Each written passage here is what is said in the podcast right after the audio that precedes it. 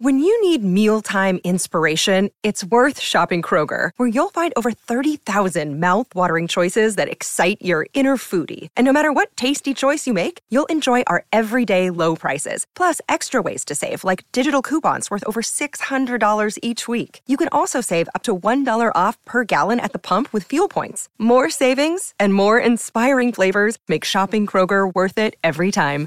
Kroger, fresh for everyone. Fuel restrictions apply. Que voit-on sur la toute première photo de l'histoire? Merci d'avoir posé la question. De nos jours, plus de 2 millions de photos sont prises chaque minute dans le monde. Difficile alors de se figurer l'époque où la peinture était le seul moyen d'immortaliser un souvenir ou de se faire tirer le portrait. En 1816, un homme est bien décidé à concrétiser ce rêve qui semble alors inatteignable. Capturer le monde réel dans une image. Et de qui parle-t-on? Il s'agit d'un ingénieur français appelé Nicéphore Niepce. Il a 51 ans quand il se lance dans l'élaboration d'un procédé chimique capable de fixer des images. 11 années d'expérimentation plus tard, il a inventé le premier appareil photo, véritable chambre noire miniature qu'il nommera la chambre de la découverte. Avec, il prit à la mi-juillet 1827 la première photographie de l'histoire, ou plutôt l'héliographie. L'héliogra quoi C'est le nom du procédé utilisé par Nicéphore pour arriver à ses fins. Il recouvre des plaques d'étain polies d'une fine couche de bitume de Judée, une substance photosensible, c'est-à-dire qu'elle réagit vivement à la lumière. Seconde étape, il place cette plaque dans la chambre noire de son appareil.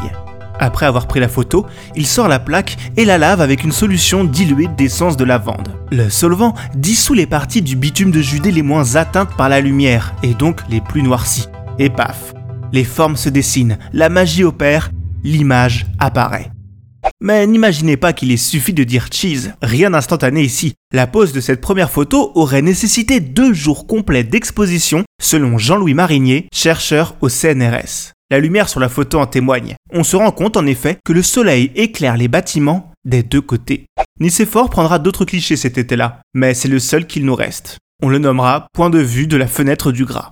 Cette photo est aujourd'hui conservée à l'Université du Texas d'Austin aux États-Unis. Mais elle ressemble à quoi? Une image, en noir et blanc évidemment, où l'on doit plisser les yeux pour discerner les bâtiments d'un village, Saint-Loup de Varennes, non loin de Chalon-sur-Saône. Une photo prise depuis une fenêtre. En réalité, il s'agit de la fenêtre de l'atelier de Nicéphore, qui donne sur la cour de son domicile, appelé le Gras. Si le résultat n'est pas foncièrement renversant pour nos yeux contemporains, la résolution est impressionnante pour l'époque.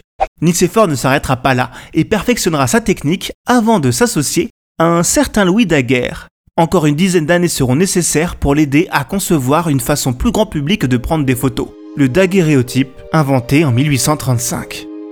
Malheureusement, Nicéphore mourra deux ans avant.